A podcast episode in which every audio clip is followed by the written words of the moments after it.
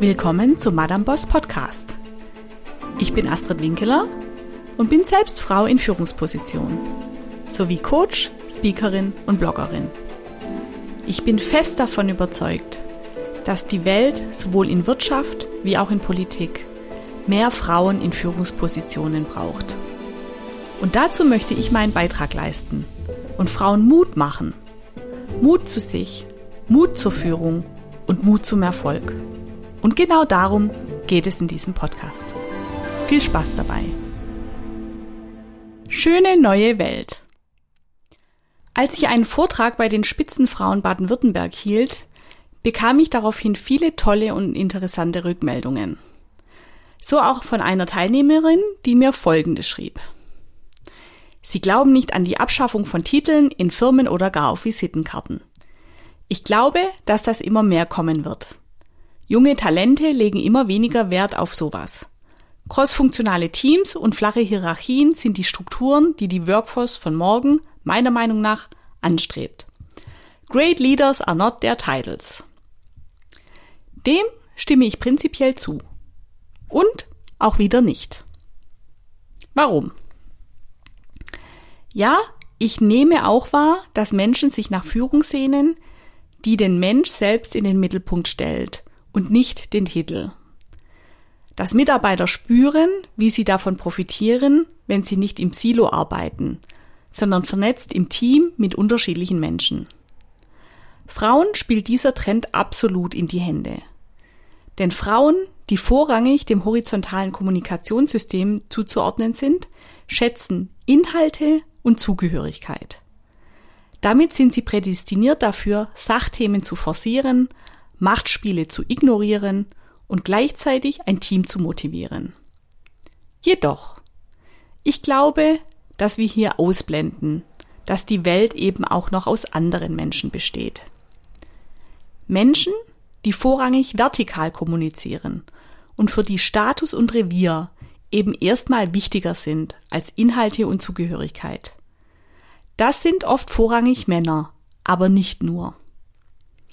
Jetzt kann man sich lange streiten, ob das Biologie oder Erziehung ist. Fakt ist, dass Deborah Tannen, Professorin an der Georgetown Universität in den USA, zu diesem Modell kam, indem sie Kindergartenkinder beim Spielen beobachtete. Es machen also schon die Kleinsten. Ich stelle bei den Horizontalen, wie ich sie liebevoll nenne, immer wieder eine gewisse Erhabenheit fest. Nach dem Motto, wir sind die Besseren, weil wir uns ja nicht für so tumbe Dinge wie Rang und Revier interessieren. Das halte ich für äußerst gefährlich. Denn zum einen wird das zum einen wird dadurch die Lebenswirklichkeit und auch die Prioritäten einer großen Anzahl von Menschen ausgeblendet. Und zum anderen hat das auch was von Hochnäsigkeit. Und das schreibe ich jetzt mit dem größten Wohlwollen, beziehungsweise sage es mit dem größten Wohlwollen, denn ich ertappe mich selbst immer wieder bei diesen Gedanken. Denn die Horizontalen sind nicht per se moralisch erhaben. Sie setzen nur andere Mittel ein. Ein Beispiel aus Deborah Tennants Arbeit.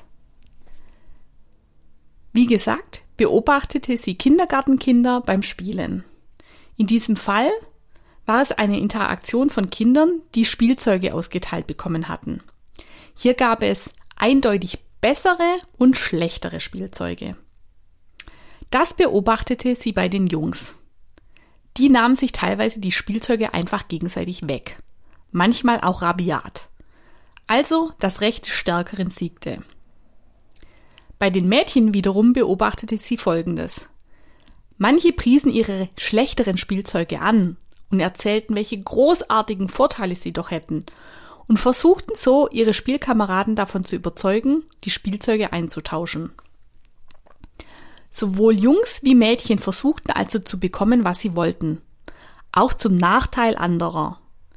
Die einen mit körperlicher Stärke und auch Gewalt, die anderen mit Sprache und auch mit Unwahrheiten.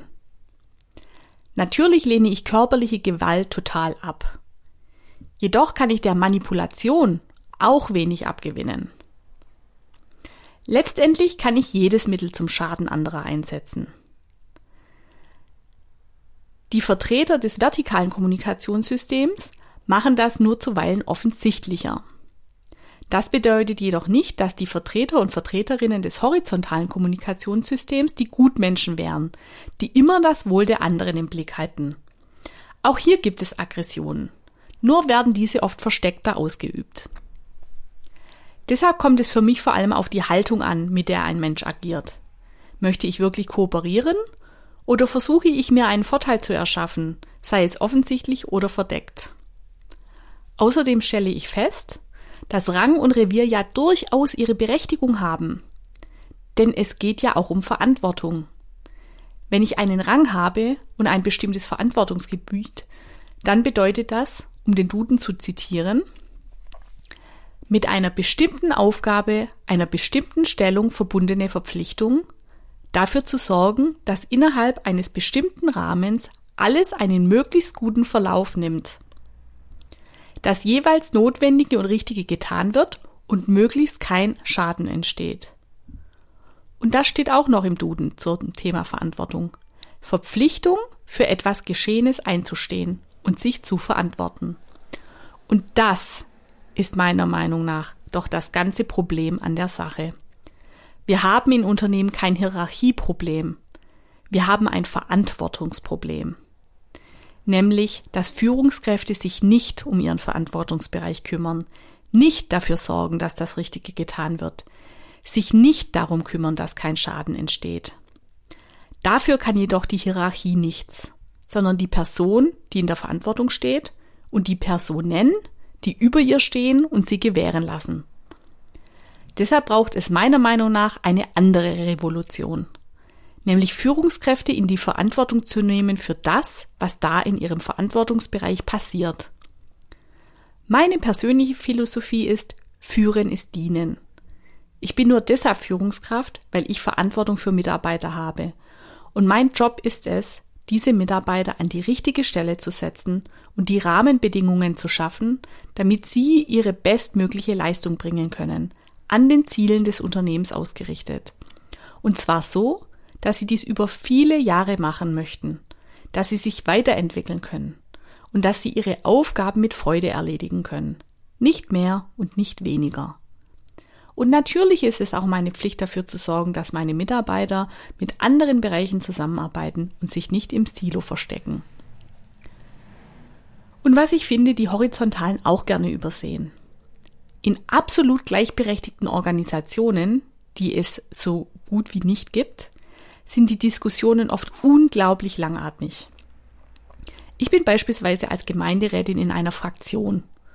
Diese Fraktion hat keinen Vorsitzenden, Vorsitzenden und so verbringen wir richtig viel Zeit damit, über eine Sache zu debattieren. Oft auch mit dem Ergebnis, dass kein Ergebnis für die Fraktion zu finden ist. Das können wir uns in einem 13-köpfigen Gemeinderat leisten, bei dem jeder nach seinem besten Wissen und Gewissen abstimmen darf. In einem Unternehmen kann ich mir so ein Vorgehen manchmal leisten, aber sicherlich nicht täglich und nicht bei allen Themen. Was außerdem noch meine Befürchtung ist. Nur weil es keine Hierarchien gibt, heißt es nicht, dass rang- und revierorientierte Menschen nicht doch Führungspositionen anstreben nur sind diese dann eben oft inoffiziell. Und diese finde ich ganz gefährlich. Wir alle kennen den Kollegen oder die Kollegin, die unglaublich viel zu sagen haben, die in andere Bereiche mitreden, jedoch nie dafür die Verantwortung übernehmen, weil sie ja offiziell gar nicht die entsprechende Position haben.